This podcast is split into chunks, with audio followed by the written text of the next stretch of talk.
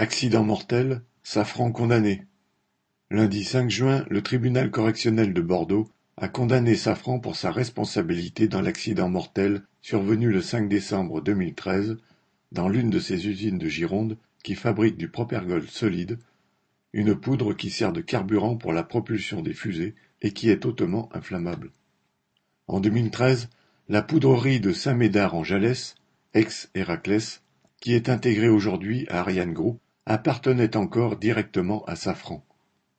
Le 5 décembre 2013, trois ouvriers travaillaient sur le démoulage d'un réservoir de 490 kg de propergol solide quand la poudre a pris feu suite à un arc électrostatique. La température est montée presque instantanément à près de 3000 degrés.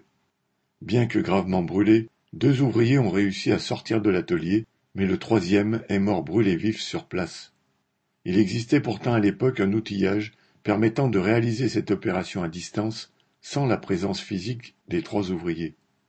Mais cet outillage était en réparation et les responsables hiérarchiques avaient décidé malgré tout de maintenir cette opération en la faisant réaliser avec un ancien outillage réformé nécessitant une présence humaine. Dans son jugement, le tribunal a écarté les nombreuses négligences, mais a retenu la principale, la faute de l'employeur pour violation des règles de sécurité, et a condamné Safran à 225 000 euros d'amende. Pour les victimes et leurs familles, c'est un premier succès, mais aussi un immense soulagement que Safran soit reconnu coupable, car en général, les jugements prononcent la relaxe pour l'employeur, rejetant la faute de l'accident sur les ouvriers.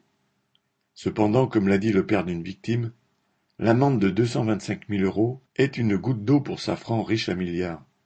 Sans compter que le tribunal n'a pas reconnu de dommages et intérêts dus aux familles des victimes, pourtant traumatisées à vie. Sans surprise, Safran a fait appel.